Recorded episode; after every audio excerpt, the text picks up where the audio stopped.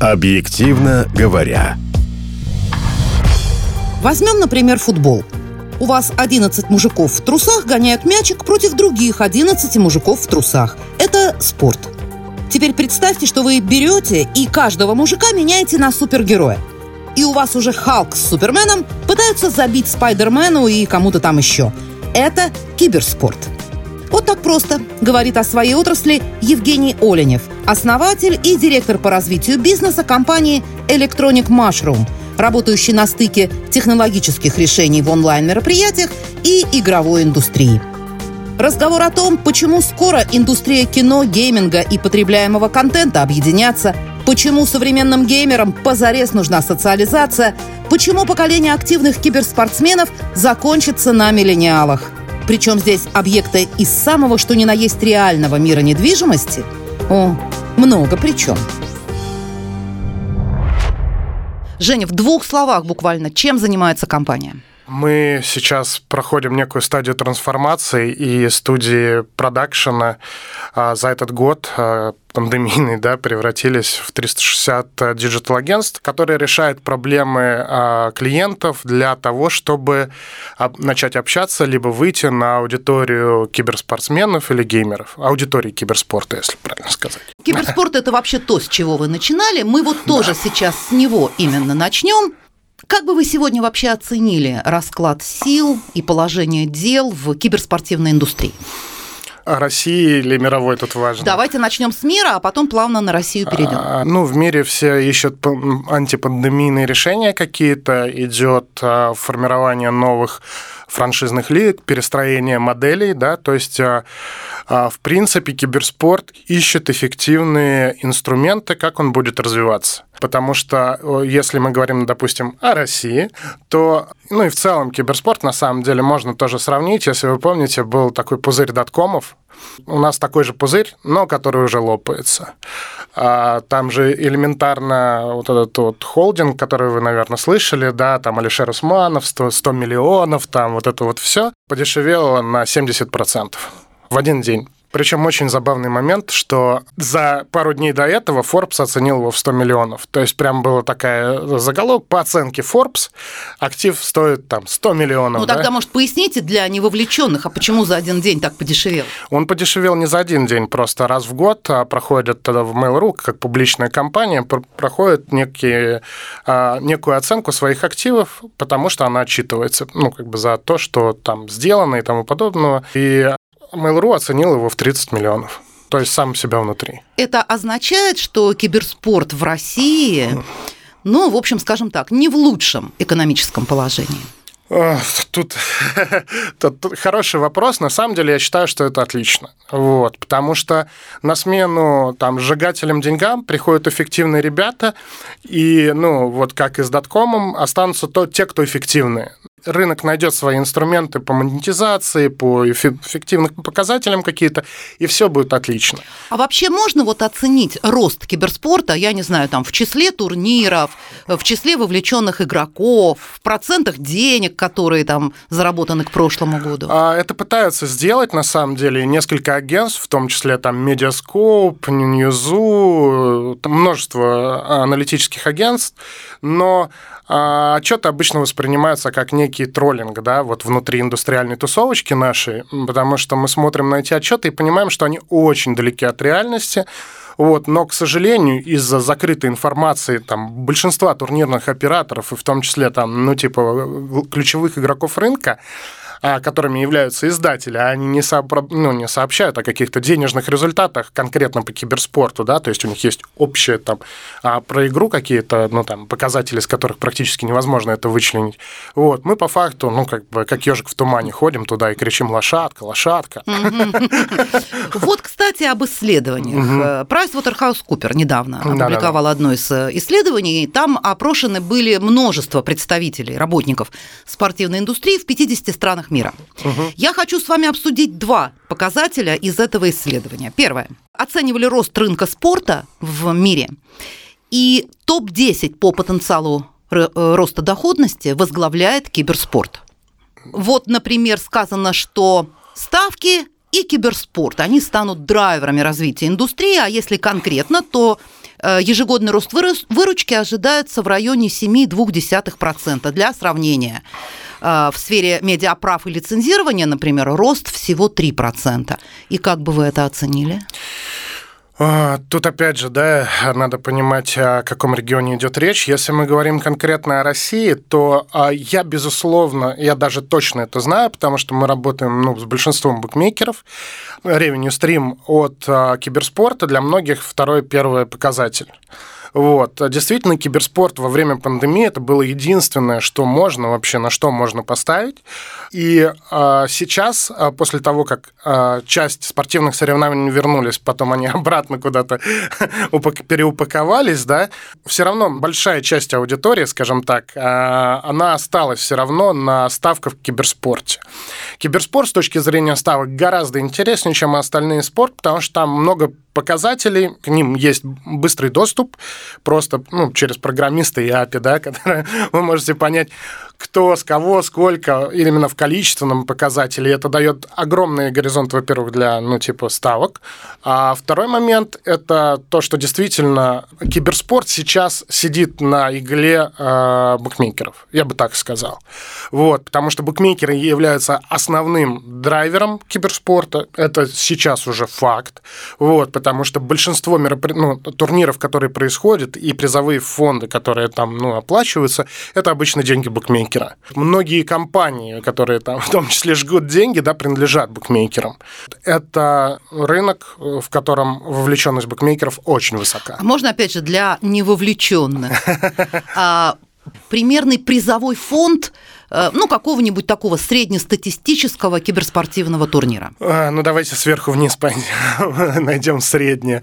Верхний уровень призового фонда это от 500 тысяч долларов до миллиона за одно мероприятие. Вот тогда вы увидите там топ-20 команд мира, да, то есть они приедут, поиграют, ну, сейчас уже не приедут.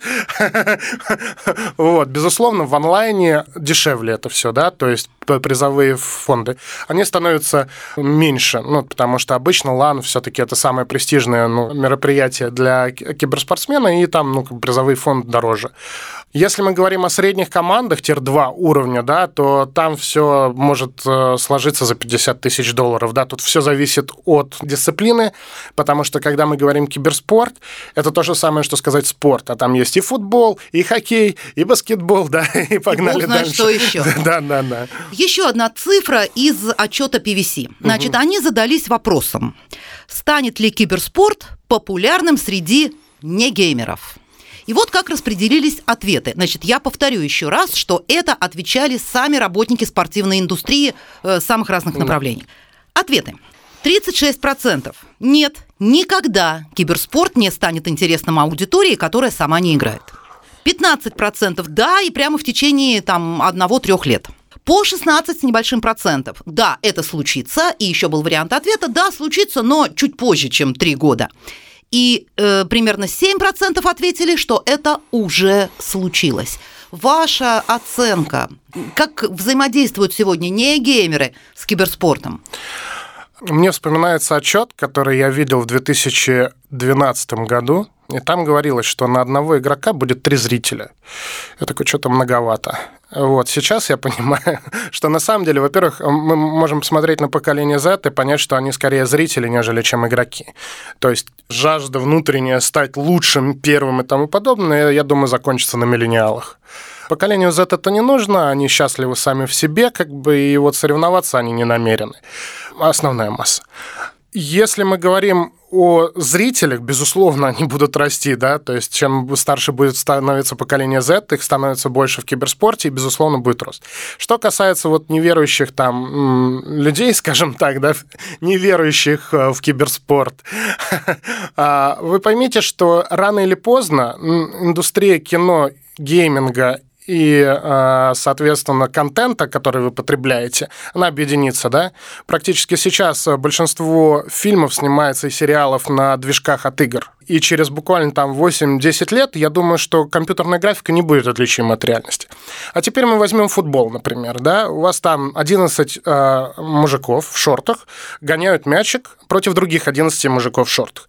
Представьте, что вы берете и каждого мужика меняете на супергероя. И у вас уже Халк с Айронменом, пытается забить Спайдермену и тому подобное. Вот это киберспорт вот, к которому вы еще не, ну, наверное, не готовы, но который такой ту-ту едет э, уже на полном ходу, да.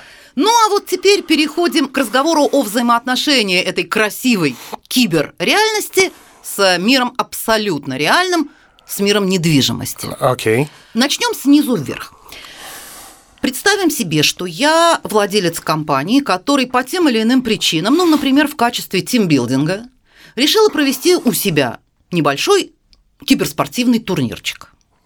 Или просто я владелец компании, у которой есть деньги, и она по каким-то причинам хочет такой же киберспортивный турнирчик организовать без амбиций, маленький, скромненький, домашний.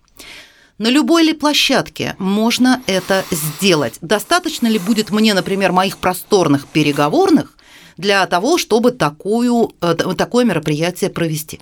Это хороший вопрос. Тут все зависит от уровня мероприятия, которое вы хотите, вы правильно сказали. Это если какое-то без там требований завышенных, безусловно, конечно, вам хватит мобильных телефонов ваших сотрудников, самих сотрудников для того, чтобы провести киберспортивный турнир, потому что доля мобильного киберспорта растет.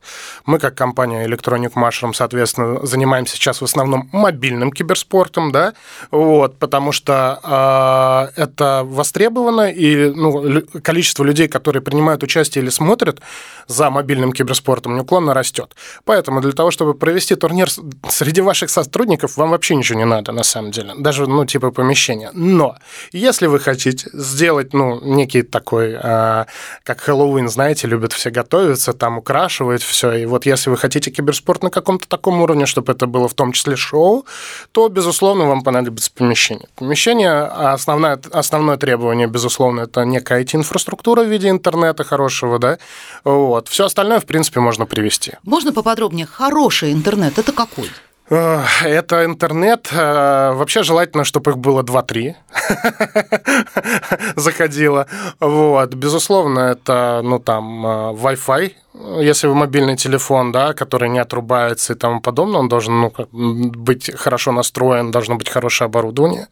Вот. А в то же время, если мы говорим про серьезный хардкорный киберспорт, вот, опять же, ну, серьезный хардкорный, я, наверное, сам себя, ну, как бы не, не, загнал не туда, да, на самом деле нет. Вот я имею в виду а, самые популярные дисциплины, например, там, ну, Dota или ну, Counter-Strike. А, безусловно, вам понадобится и а, LAN, то есть интернет по кабелю. Естественно, лучше, чтобы он шел из оптики. И а, мощные компьютеры, прям очень мощные. Теперь представим, что я не просто компания, а я компания-девелопер, угу. которая строит, да. предположим, жилой комплекс или торговый комплекс, да, да, или да. неважно какой. Угу. И я хочу выделить там помещение для киберспорта. Я в жилых проектах, честно говоря, пока такого не знаю, но судя по тому, о чем вы рассказывали раньше, э, рано или поздно это точно появится. Да. Какое помещение мне стоит иметь в виду для этого и, опять же, с какими требованиями? Тут вот мы сейчас немножко повернем направо, потому что киберспорт – это часть гейминга. Гейминг больше, чем киберспорт, да, это надо понимать, потому что, ну, люди, ну, как бы играющих людей сейчас очень много, то есть пора, это разные оценки, но, опять же, не хотел бы приводить цифры, потому что это довольно смешно, ну, как бы наблюдать, как они считают. Даже вчера вот на конференции по телевидению, да, Эрс был вообще просто супер недоволен тем, ну, как бы, какую аналитику они имеют, да. Мы вот находимся в том же положении, на самом деле, потому что данные, которые, ну, там рисуют аналитические агентства, ну, на них без слез не взглянешь реально. Соответственно, ну, можно сказать, что, скорее всего, каждый третий играет. Типа, если это не, ну, там, компьютерная игра, да, это на мобилке шарики лопает. И а, я бы с точки зрения девелопера, да, то есть а, смотрел бы на аудиторию гейминга и внутри нее создавал бы условия для киберспорта. Что нужно геймерам? Геймеры — это, ну, довольно интересная аудитория, которая любит сериалы, играть, да, в общем-то, ну, типа, и все, наверное. ну, я шучу, конечно, ну, геймеры разные, вот, но я имею в виду то, что это все-таки такая аудитория, которую можно отличить, если попасть на мероприятие для геймеров. Просто для сравнения сходите там, когда пандемия закончится, на стадион футбол посмотреть, а потом на какой-нибудь игромир, либо киберспортивное, либо ну, игровое мероприятие, и вы сразу поймете, насколько аудитория отличается. И даже вот ну, словами сложно описать, это просто надо прочувствовать Безусловно, для этой аудитории ну, есть какие-то элементы комфорта, да. А если мы говорим э, о жилом, ну, то есть где люди живут, безусловно, хотелось бы иметь некое место, где геймер может социализироваться. То есть вот сейчас идет ренессанс компьютерных клубов не из-за того, что, ну, как бы у людей нету дома компьютера, а из-за того, что люди, сидя дома за компьютером, хотят социализироваться и не знают как. Вот дайте им это место для того, чтобы геймер мог прийти и найти другого геймера в офлайне. Что там надо сделать? Я готова, я девелопер, готова. А, ну, на мой взгляд, во-первых, это ну, элементы декора, безусловно, да, то есть должна быть идентика, ну, ближе к сериалам, там, а, а, sci-fi, а, может быть, фэнтези и, ну, гейминг, безусловно. Место там, условно, угол для киберспорта, да, где команды могут сыграть одна против другую, либо можно провести матч, и какие-нибудь большие экраны для того, чтобы зрители могли посмотреть это. Место для приставок, где можно поиграть в FIFA, либо NHL, NHL, баскетбол и все остальное, да, вот. или пройти игру. Геймеру очень важно место, за которым он сидит, да, то есть это должно быть хорошее кресло, хороший диван. Ну, сейчас очень много геймерских брендов, которые выходят и делают полный спектр, да, всего, вот, потому что уже действительно смотрят на эту аудиторию как на, ну, как я уже говорил, да, это в основном миллениалы, поколение Z догоняет их, да, но с точки зрения зрителей, не с точки зрения игроков, вот, и собственно, мы сейчас тратим деньги, да? А вот теперь пойдем наверх. Профессиональные киберспортивные арены. Много ли их в мире? Много ли их в России и, в частности, в Москве? И насколько они нужны? На самом деле, вот арен уровня, если мы возьмем там ВТБ, который ну, построили на Динамо у нас, да, для футбола, хоккея, такого уровня у нас в Москве нет ну, то есть по киберспорту, да, готовая арена к проведению тир-1 соревнования.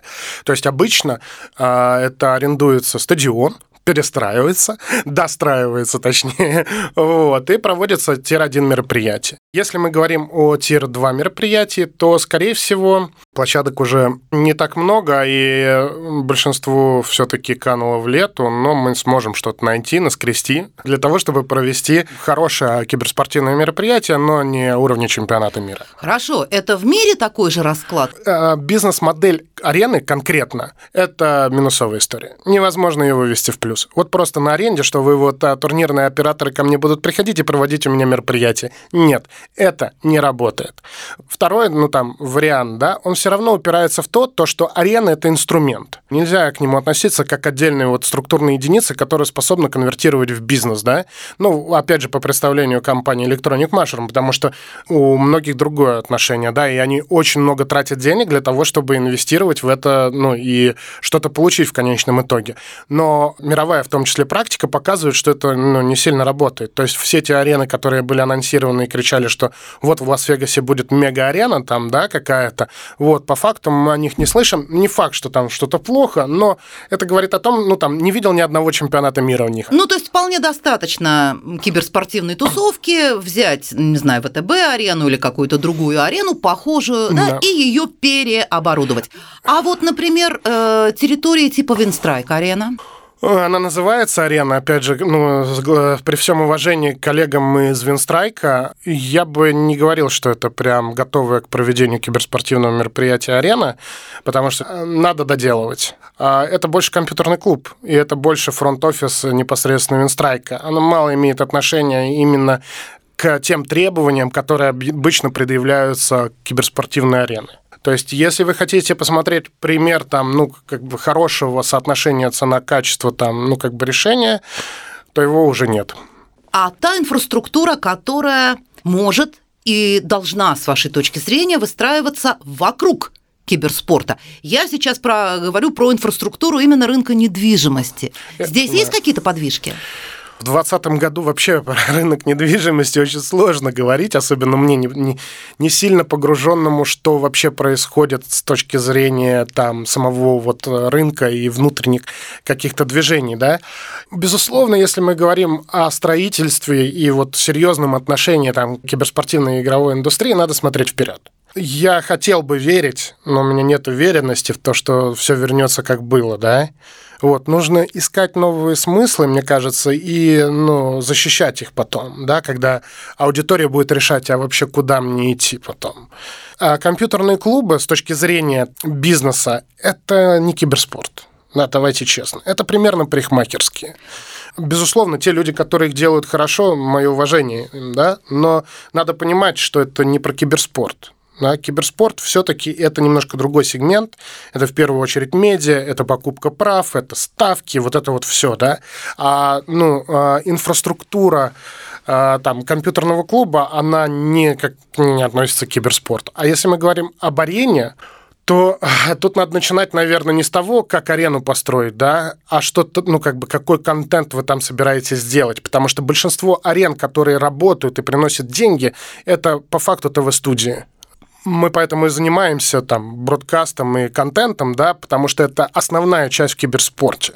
А площадка является продолжением, да, то есть это история. Хорошо, а если э, не площадки, рестораны, отели, ну, то, где, как вы говорите, геймеры могут социализироваться? А, безусловно, есть кейсы, можно посмотреть, и в целом успешные, открывались и отели для геймеров, не киберспорт. Это очень важно, да, то есть нужно понимать, что киберспорт, гейминг – это то же самое, что кино и театр, да, то есть, типа, вроде про одно и то же, те же самые актеры тоже играют роли, но на самом деле это разные вещи. Ну, то есть разный подход, разная структура, разные деньги.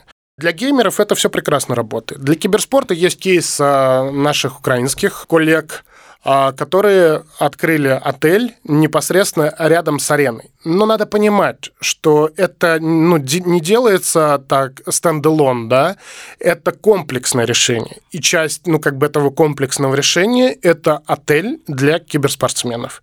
Для нас это звучит следующим образом. Если мы скажем, что Новые Васюки теперь центр, ну, типа киберспорта на планете, да, то, безусловно, там нужен отель для киберспорта. Угу. Ну, для и ресторан для киберспорта. И ресторан, и да, парикмахерская. И парикмахерская. Для него же.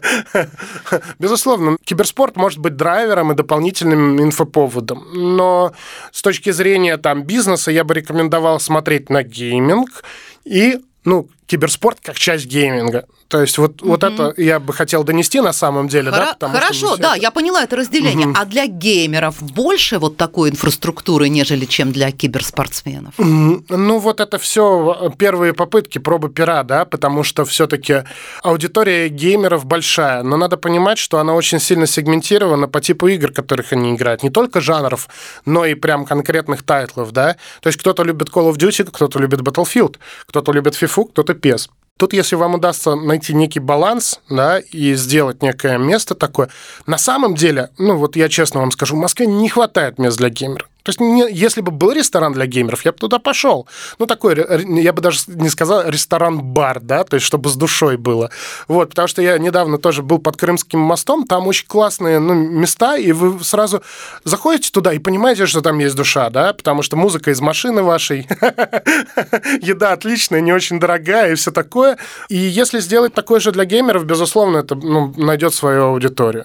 Другой вопрос, что будет происходить с пандемией, да, и как это скажется. Если мы говорим говорим в разрезе 2019 года, да, вот вычеркнем 2020, безусловно, ну, то есть есть ниша, можно делать, но нужно, ну, как бы чувствовать аудиторию, понимать ее, и вот, в общем-то, да, мы этим, в общем-то, и занимаемся, да, с точки зрения геймеров и киберспорта.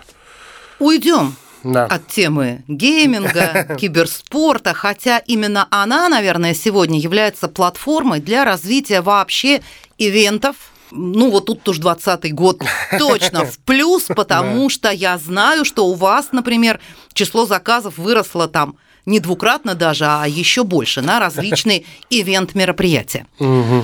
Я понимаю, что львиная их доля в 2020 году тоже проходила в онлайн-формате, и тут уж рынок недвижимости ничем не может помочь. Ну, может, на самом деле. Понимаете, проблема в Москве в том, что невозможно найти нормальное помещение под студии условно, если вы хотите сделать ТВ-студию, либо киберспортивную студию, вам нужна высота потолков больше там трех метров, да?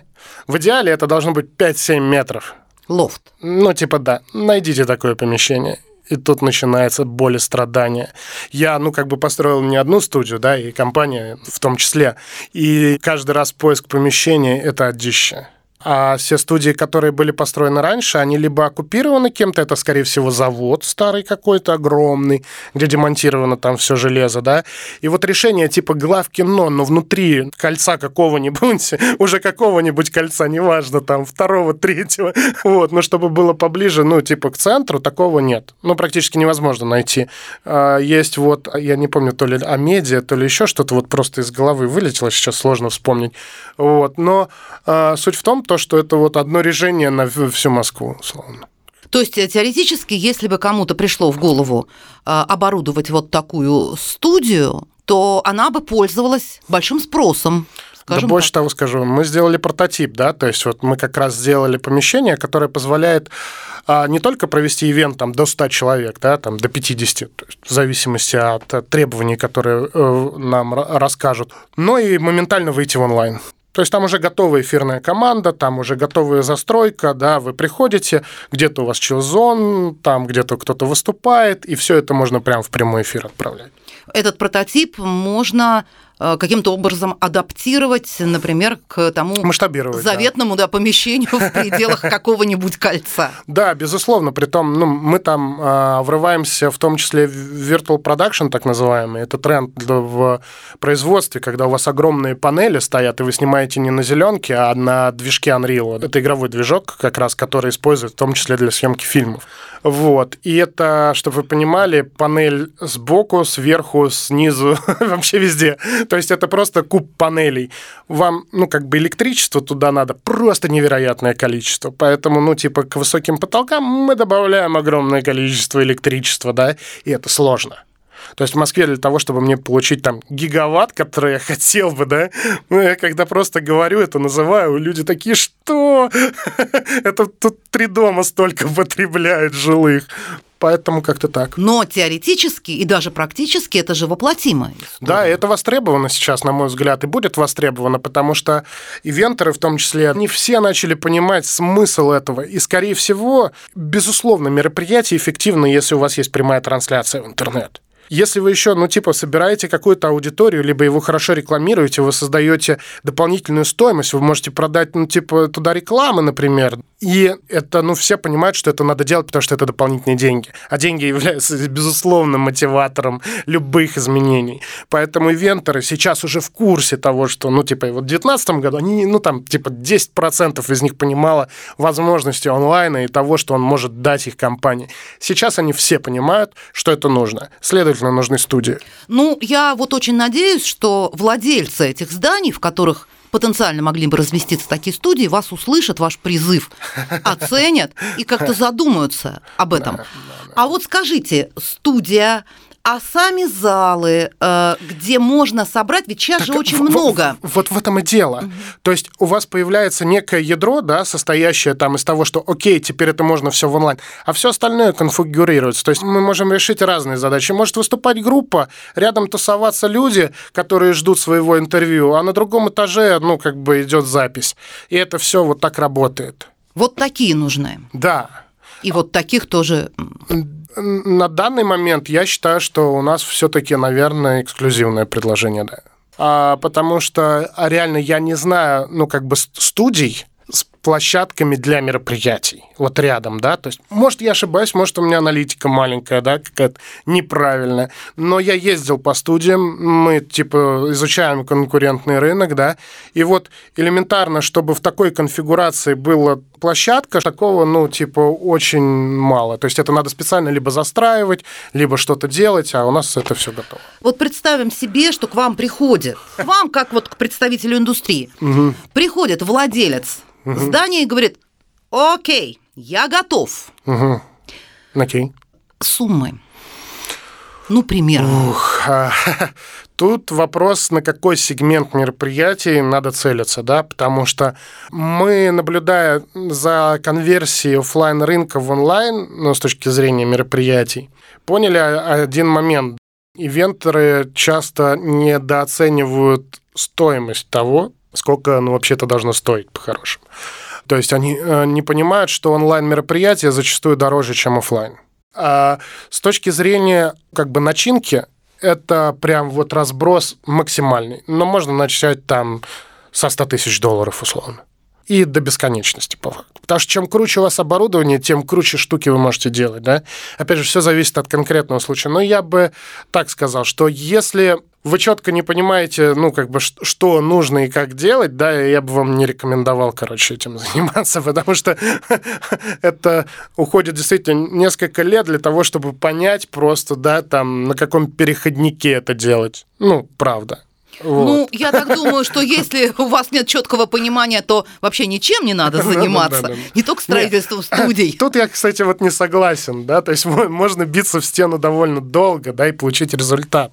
Просто здесь все-таки это IT-история в основном, да, надо понимать это. То есть там парень, который там вам делает компьютер, не справится с этими задачами. Тут нужны, ну, типа, пацаны, которые, ну, смекают, скажем так. Хорошо, пацан, угу. который смекает. А, а сколько я смогу заработать на этом? Опять же, я хочу приблизительных оценок. Я построила такую студию и вложила туда немалые деньги. Давайте я вам дам небольшой ключ к калькуляции, скажем так, да. То есть вот вы проводите мероприятие, вы сдаете его для какого-то организатора. Конвертируя в онлайн, вы получаете некий инвентарь. Этот инвентарь можно реализовывать по стоимости где-то 30 копеек за просмотр. В самом худшем случае это 20 копеек, в самом лучшем случае это рубль. Вот сколько просмотров вы сделаете, условно, сколько вы там рекламы продадите, это с точки зрения только рекламной модели. Я не беру сейчас то, что вы берете как сервис за то, что к вам пришли люди, и вы это сделали, да? А вот с точки зрения медиа это работает так. Поэтому честно говоря, да сколько угодно, мне кажется, потому что рекламный рынок очень огромный. То есть по сравнению с другими рынками, рекламный рынок – это просто какое-то бесконечное море. Объективно говоря –